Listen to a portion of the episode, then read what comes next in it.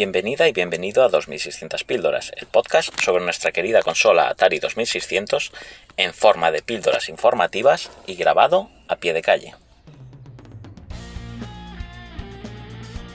A la afirmación a nadie le publican su primer juego se le conocía en Atari en los 70 como la ley de Therer, en extraño honor a Dave Therer, ya que fue el primer programador que consiguió el inaudito logro de vender el primer juego que creó, nada menos que el famoso Missile Command, el cual vendió 14.000 placas para muebles recreativos, todo un éxito.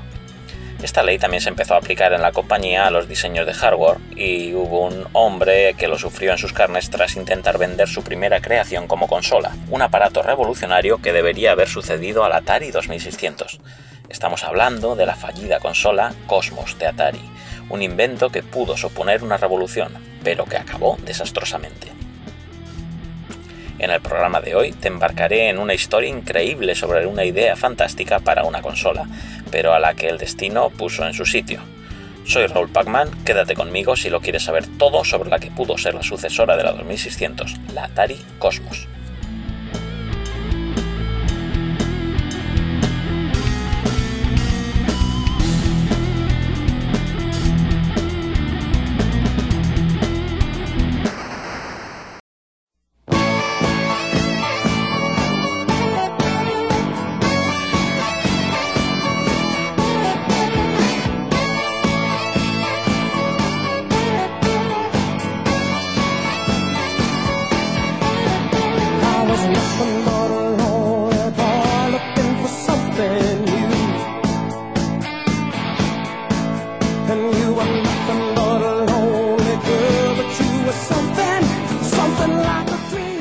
Finales de los años 70, en la empresa Atari las cosas iban muy bien. Sus juegos estaban en cada rincón del país. Según nos relata Eddie Adlum, editor de prensa dedicado a la electrónica desde 1964, la situación era esta. Se podía encontrar juegos como Pac-Man y Space Invaders en todos los locales del país, con la excepción de los tanatorios. Y hasta algunos tanatorios tenían videojuegos en el sótano. De verdad, creo que las iglesias y las sinagogas eran los únicos sitios en los que no había videojuegos. Pero en el año 1978, cuando el fundador de Atari, Nolan Bushnell, dejó la empresa por las desavenencias con el nuevo CEO, Ray Kassar, algunos de los trabajadores más importantes de Atari también se marcharon. Unos meses después de la marcha de Bushnell, el cofundador Joe Keenan también lo dejó. El ingeniero mecánico Jill Williams aguantó unos dos años y su último proyecto allí fue construir una fábrica de recreativas en Irlanda. El vicepresidente de marketing Jim Lipkin se quedó un poco más y luego dejó la empresa en circunstancias desagradables, ya que Ray Kassar intentó hacer de él un pijo y él, literalmente, no quería convertirse en el tipo del traje a rayas, en referencia al millonario rey. Por su parte, Al Alcorn se encontraba en una situación complicada al ser uno de los primeros empleados de la compañía. Llevaba en ella desde 1972 y había colaborado en el desarrollo de sus productos más exitosos, Pong, el sistema doméstico Home Pong que se conectaba a una televisión, y por supuesto la Atari VCS, primer nombre del Atari 2600. Alcorn seguía teniendo influencia en Atari, pero no le gustaba la dirección que había tomado la empresa. Para él, las cosas habían cambiado desde que Warner Communications se hizo con el control. Con Bushnell, Atari era una empresa de ingeniería en la que los jefes se arriesgaban y creaban nuevas tecnologías. Pero cuando Ray Kassar reemplazó a Bushnell como presidente, consideró que Atari se estaba convirtiendo en una empresa de marketing. Kassar prefería exprimir al máximo las ideas que ya existían en vez de desarrollar nuevas tecnologías. En cambio, Alcorn quería comenzar a trabajar en una nueva generación de sistemas de videojuegos domésticos, pero Casar ni siquiera quería plantearse el desarrollo de una alternativa a la VCS. A finales de 1978, Alcorn reunió un equipo de ingenieros y empezó a desarrollar una consola de videojuegos llamada Cosmos, al contrario que la VCS, planteó que la Cosmos no necesitara conectarse a un televisor, ya que debía tener una pantalla con diodos emisores de luz. Ambos sistemas utilizaban juegos almacenados en cartuchos, pero los de la Cosmos deberían ser pequeños y no tener componentes electrónicos, sino solamente una película de poliéster de 10 centímetros por 12, tan barata de producir que un cartucho terminado se podía poner a la venta por 10 dólares.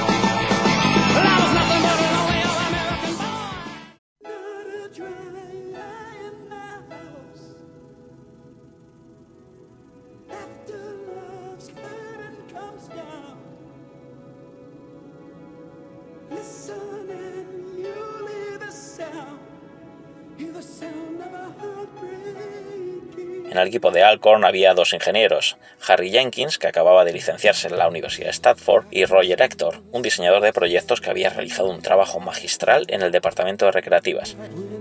Los dos estaban bajo las órdenes directas de Al. Según lo relata Steve Bristow, uno de los primeros desarrolladores de Atari, daba la impresión de que habían dado a Al un grupo de gente para trastear.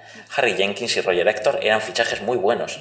Es probable que en la empresa hubiera algo de envidia, porque ellos no tenían que entregar proyectos con plazos y presupuestos limitados. Se centraban más en la investigación y el desarrollo. Al igual que la consola Magnavox Odyssey, una de las primeras que la hacía la competencia, la VCS, la Cosmos utilizaba transparencias para mejorar el aspecto de los juegos. Aquellas transparencias estaban entre las tecnologías más impresionantes que los ingenieros de Atari habían creado hasta el momento.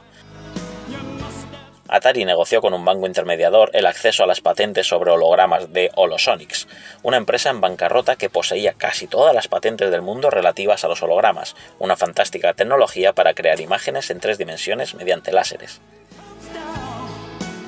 La idea inicial sobre usar unos hologramas venía de atrás, según Al Alcorn. Según él, en la época en que estaba Nolan Bushnell era imposible guardar un secreto en Atari, porque todo el mundo hablaba entre sí así que era divertido soltar bulos de vez en cuando para que corrieran entre la gente. Uno de ellos era que iban a desarrollar un juego holográfico, todo un troleo. Pero esa idea quedó en la mente de Alcorn y pensó que era el momento de intentar llevarla a cabo años más tarde, materializada en la Cosmos. Alcorn contrató a dos especialistas en materiales, Steve McGrew y Ken Haynes, para que desarrollaran un procedimiento para fabricar en serie hologramas que se pudieran utilizar en su sistema. McGrew desarrolló un procedimiento para crear hologramas en una película de poliéster. Años más tarde, Haynes aplicó la tecnología a otros usos, como mostrar imágenes 3D en tarjetas de crédito, de esas que seguramente hayas visto, como la paloma volando en las tarjetas Visa. Alcorn usó la tecnología de las películas de poliéster para crear un surtido increíble de transparencias holográficas en 3D para la Cosmos. La Cosmos definitivamente era una consola portátil con su propia pantalla. Era similar a las Game Watch de Nintendo que usaban una pantalla simple basada en una pequeña cuadrícula de 7x6 LEDs, pero superponían una imagen holográfica de dos capas sobre los LED para crear ese efecto. Dos pequeñas luces iluminaban una o ambas imágenes holográficas dependiendo del estado del juego. La máquina llevaba una CPU poco usada, la COPS 411, que también se utilizó en la olvidadísima Adventure Vision, una consola autocontenida, o sea, que tenía su propia pantalla unida al joystick, máquina lanzada por la empresa Entex en 1982. La Cosmos además alimentaba eléctricamente por un adaptador de corriente en lugar de baterías, ya que tenía un consumo alto y soportaba hasta dos jugadores.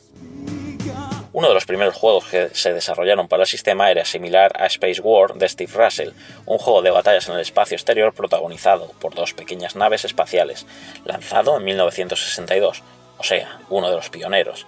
La zona del espacio en la que se desarrollaba el juego de la Cosmos no tenía ningún obstáculo, aunque la transparencia holográfica creaba un espectacular fondo asteroide giratorio en 3D, pero la transparencia no afectaba la jugabilidad. Las naves no podían interactuar con el fondo, eso sí, creaba unos efectos visuales nunca vistos hasta ese momento.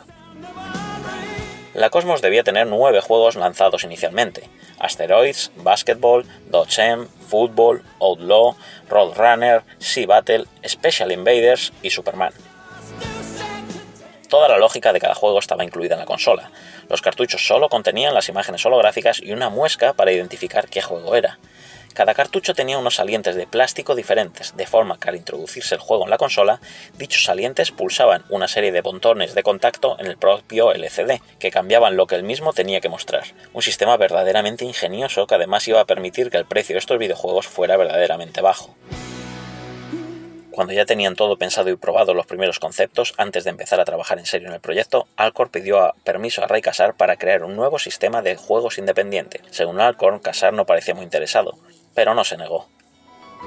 El equipo formó los laboratorios Holoptics para la tecnología de hologramas. Se fabricaron algunos prototipos de prueba, cajas de la consola y algunos anuncios en los que se decía que la consola nos permitiría disfrutar de la tercera dimensión.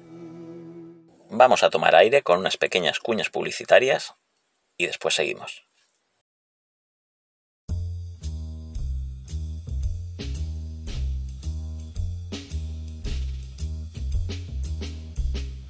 Gustan los joysticks esbeltos y rugosos? ¿O prefieres los suavecitos de bola? Los botones te gustan más cóncavos o convexos. Tus partidas son largas y placenteras. O cortas e insatisfactorias. Sean cuales sean tus perversiones con el arcade stick. Escucha el arcade de la semana. El micropodcast semanal en el que te contamos todo lo que ocurre en el salón recreativo de la Chus.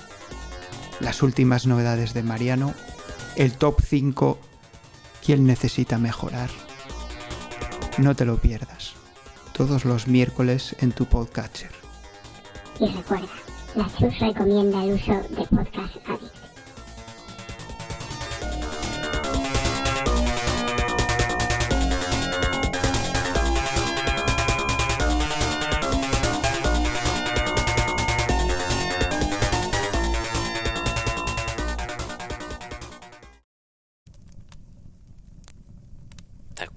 Esos pequeños libros? Se compraban en el kiosco, valían desde un duro hasta 100 pelas. En los 60, en los 70, en los 80, qué montón de historias. Son como películas. Pues sí, las puedes leer en un pequeño desván. Escucha el desván del bolsilibro. Podcast en el que te hablamos de bolsilibros. Podcast de la Chus. Rigor y criterio. Porque no tenéis ni puta idea. Podcast de la Chus.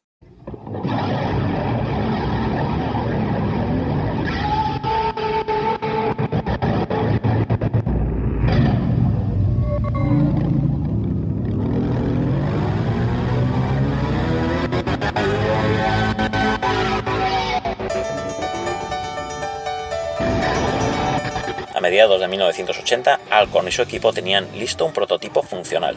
Cuando se lo enseñaron a la gente de marketing, les dijeron que ese departamento, por órdenes de casar, no tenía interés en vender otra cosa que no fuera la Atari 2600. Parecía que el plan de sacar adelante la Cosmos, tras un par de años de trabajo, se estaba torciendo.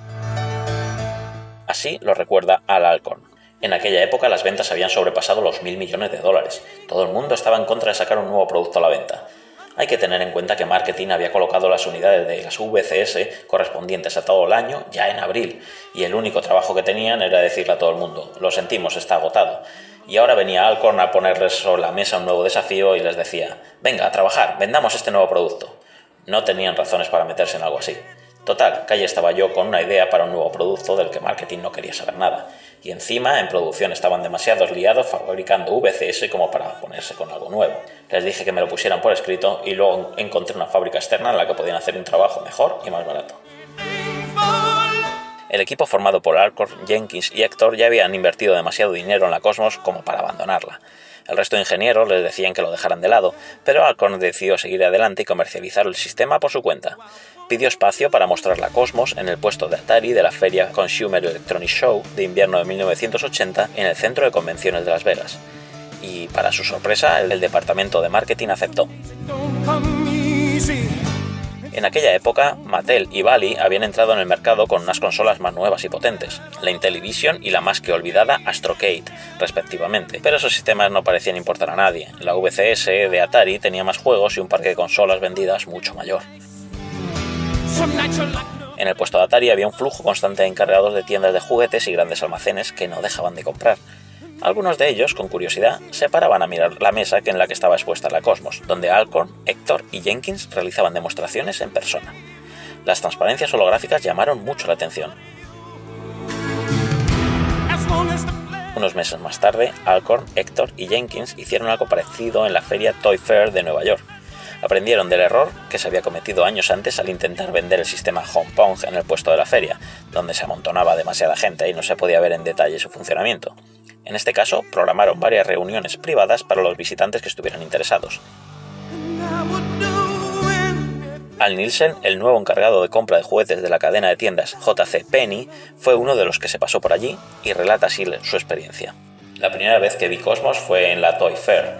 Se había montado mucho revuelo con el tema de los hologramas. Recuerdo que me quedé con ganas de ver más, porque solo allí hicieron una breve demostración de un juego, y esa fue la última vez que supe algo de aquel producto. Paso por esas ferias lo recuerda así al Alcorn. Harry, Roger y yo fuimos al WCS de Las Vegas. Conseguimos que nos dejaran una pequeña parte del puesto de Atari para vender el producto.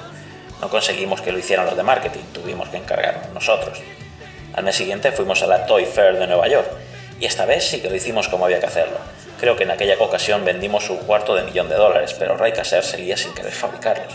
Hice todo lo que pude, creé la Cosmos y hasta la vendí. Lo único que podía detenerla era Ray Kasser.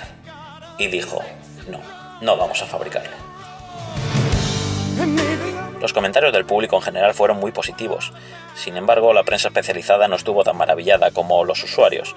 Las críticas de parte de los profesionales fueron muy malas, comentando que no le veían la utilidad a una consola que tiene una pantalla diminuta, que la mecánica del juego sería siempre la misma y que nada tendría de interesante la holografía en los videojuegos. Aunque en la feria Toy Fair la reacción de la Cosmos no fue ni de lejos parecía a la que había tenido la Atari 2600, varios compradores decidieron apostar por el sistema.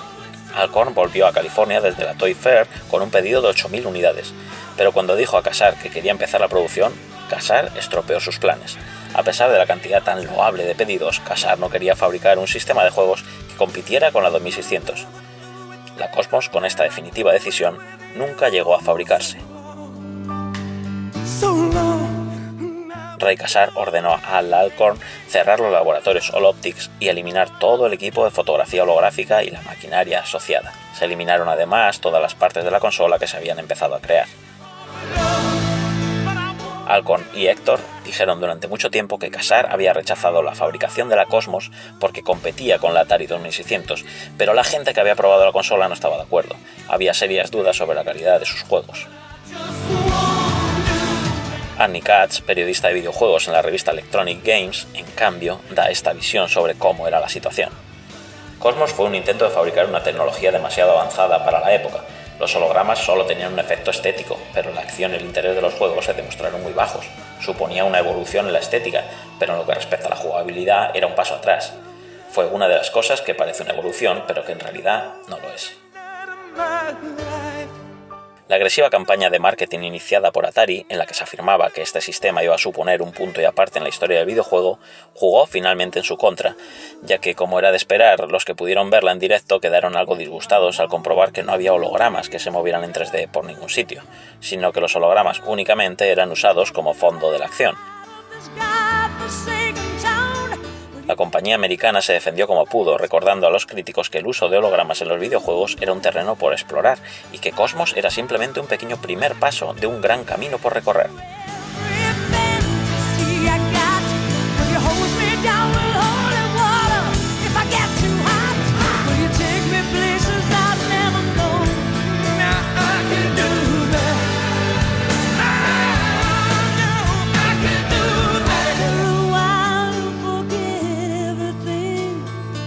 Interlude under midsummer night's spring, and you'll see that it's time to move on. I won't do that. I won't do that. I know the territory I've been around. It'll all turn to dust, and we'll all fall down. Sooner or later, you'll be screwing around.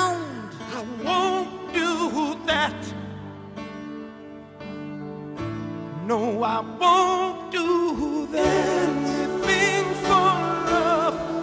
Oh, I would do anything for love. I would do anything for love.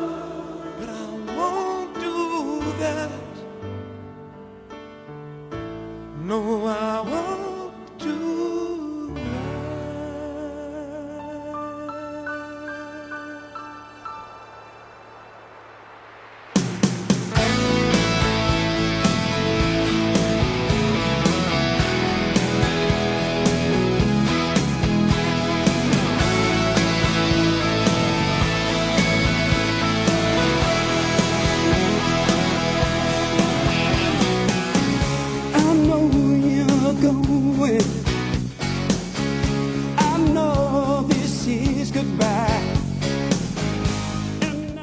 Independientemente de la verdad, Ray Casar tomó la decisión de dejar de lado la Cosmos y aquello enfadó a, a Alcorn, que abandonó la empresa. Así lo recuerda él. En aquel momento me di cuenta de que si rechazaban ese producto no estarían por la labor de desarrollar otros nuevos, y nunca lo hicieron. Atari desarrolló cosas nuevas, pero ninguna de ellas vio la luz hasta que Ray dejó la empresa, por lo que pensé, si lo único que voy a hacer aquí es desarrollar cosas nuevas que nunca van a ponerse a la venta, ¿para qué me quedo? Me pagaban primas muy buenas, de hasta seis cifras, pero les dije, hasta luego, me marcho de aquí. Alice esperaba recibir los mismos beneficios que tuvieron quienes se marcharon antes y que recibieron por parte del directivo Manny Gerard, famoso por ser quien despidió a Nolan Bushnell, pero las cosas estuvieron a punto de salirle muy mal a Alcorn. Según Warner Communications, que era la actual propietaria de Atari y la que había puesto a Ray Casar al mando, Alcorn no tenía derecho a recibir por su marcha las mismas ventajas de Basnell o de Keenan. Los abogados de Warner decían que Alcorn había negociado su indemnización por despido de manera diferente a los otros miembros de la Junta y que no tenía derecho a las mismas compensaciones.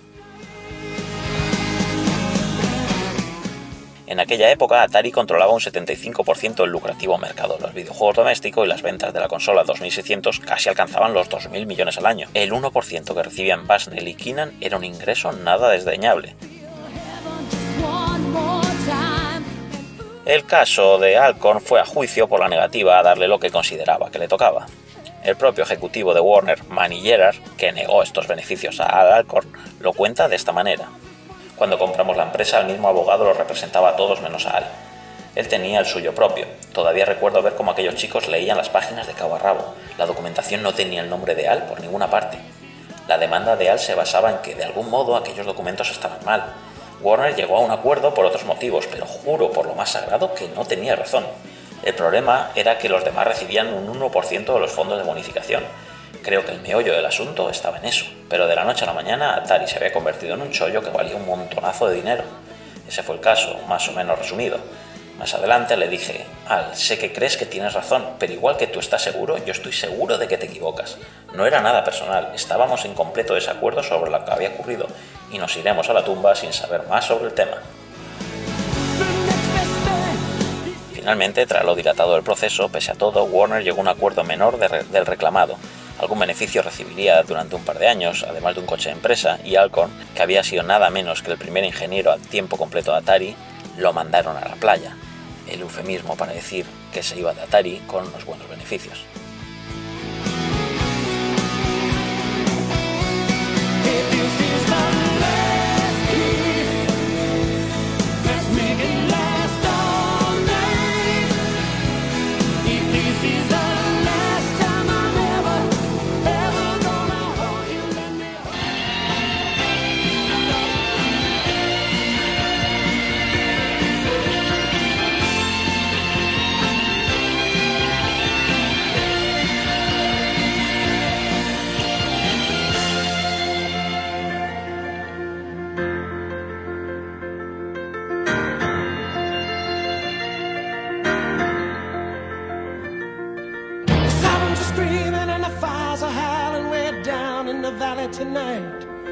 El sistema Cosmos nunca se lanzó y ahora es un codiciado elemento de colisionismo. Solo se sabe que existen cinco unidades de la Cosmos hoy en día. Tres son unidades de maqueta totalmente vacías de electrónica y las otras dos son completamente funcionales. Una de las carcasas vacías y una unidad de las que funcionaban son propiedad del Museo de Historia de Atari, gestionado por la Atari Historical Society, la cual se lleva de manera itinerante para algunas ferias y ejecuta los juegos de prueba Space Invaders o Asteroids, e incluso, si hay suerte, dejan jugar en ella. De hecho, esta sociedad dispone de los cartuchos que se planeó lanzar originalmente con la máquina. La otra unidad en funcionamiento es propiedad de un ex empleado de Atari. Dicen los rumores que de un ejecutivo anónimo que se la quedó y sigue esperando el mejor momento para venderla. En el año 2007, Dan Kramer, un ex empleado de Atari, subastó los hologramas de los juegos Asteroids y Superman en eBay, comenzando en 18 dólares cada uno, aunque nadie sabe a ciencia cierta por cuánto se vendieron en el último momento.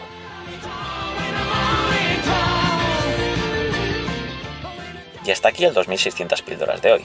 Recuerda seguirme en la plataforma iBox, tanto en el canal de 2600 píldoras como en el de la Chus, donde se publican este y otro montón de podcasts que seguro que te interesan, como el MS2 Club, el Arcade de la Semana, Rigor y Criterio o el Desván del Bolsilibro. Te recuerdo la importancia de que me digas qué te ha parecido este programa o que me comentes si habías oído hablar de la Cosmos o incluso si eres tú el agraciado misterioso poseedor de la unidad de consola que funciona.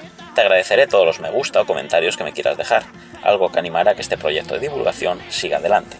Saludos y nos vemos jugando.